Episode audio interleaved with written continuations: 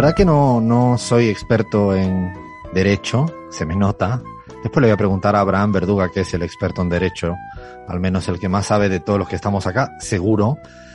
Pero mm, lo que sí tengo claro es que el silencio y la complicidad pueden ser, uh, tener pena. Eh, cuando uno guarda silencio en una, frente a una atrocidad, la que fuere, es realmente objeto de, de derecho, de ser tratado en cualquier orden jurídico eh, nacional o internacional. La complicidad también, ser cómplice de cualquier situación, de cualquier situación penada, ¿no? Eh, también.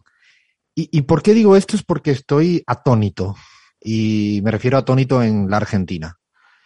Hacía mucho tiempo que no veía tanto silencio y tanta complicidad con el intendente de la ciudad de Buenos Aires, con Horacio Rodríguez Larreta.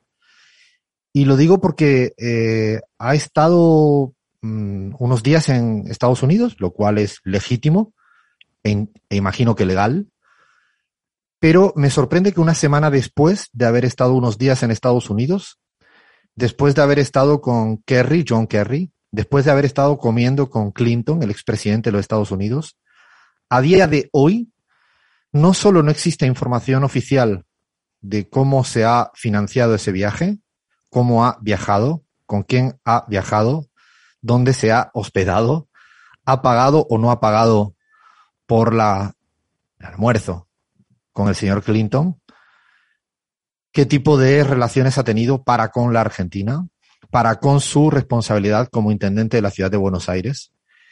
Y lo curioso del caso es que no solo no hay información oficial, lo único que hubo es que Horacio Rodríguez Larreta en unas redes eh, amigas se dijo que pasaba por un restaurante y se encontró a Clinton y se pusieron a almorzar juntos. Ja, ja, ja. Ni mi sobrino se creen estas cosas cuando la madre le dicen cualquier cosa. De nada, ¿no? Iba pasando por ahí lo típico, ¿no? Imagino que le habrá pasado a todo el mundo. Uno va por ahí, va a comerse unas pizzas y bueno, se encuentra a Donald Trump o a Clinton y le dice, dale, va, compartamos unos, no unas milanesas, no, una cosa. Y digo que, que para mí el silencio y la complicidad no solo está, um, vez relacionada con el gobierno, insisto, de la ciudad de Buenos Aires, sino lo que más me sorprende es el, el rol o el no rol que están teniendo ciertos medios de comunicación, por no decir la mayoría de los medios de comunicación.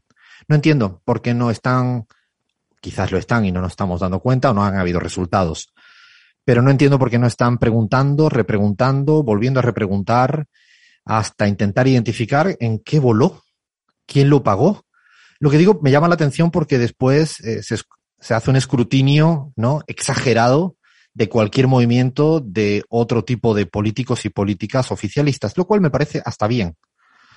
Pero si se quiere saber cuál fue la persona que entró en la Casa Rosada o en la Quinta de Olivos un día cualquiera, una hora cualquiera, ¿no le parece importante a la gente saber quién pagó, con quién fue, de qué se habló? Porque que yo sepa, es un cargo público electo y tiene cierta responsabilidad para la ciudadanía porteña. Realmente me sorprende, por no decir otra cosa, porque me da muy feo que pensar, la complicidad y el silencio respecto a este viaje de Horacio Rodríguez Larreta. Arrancamos, esto es la pizarra. Dale play, Fer, pon buena música, levántame esto.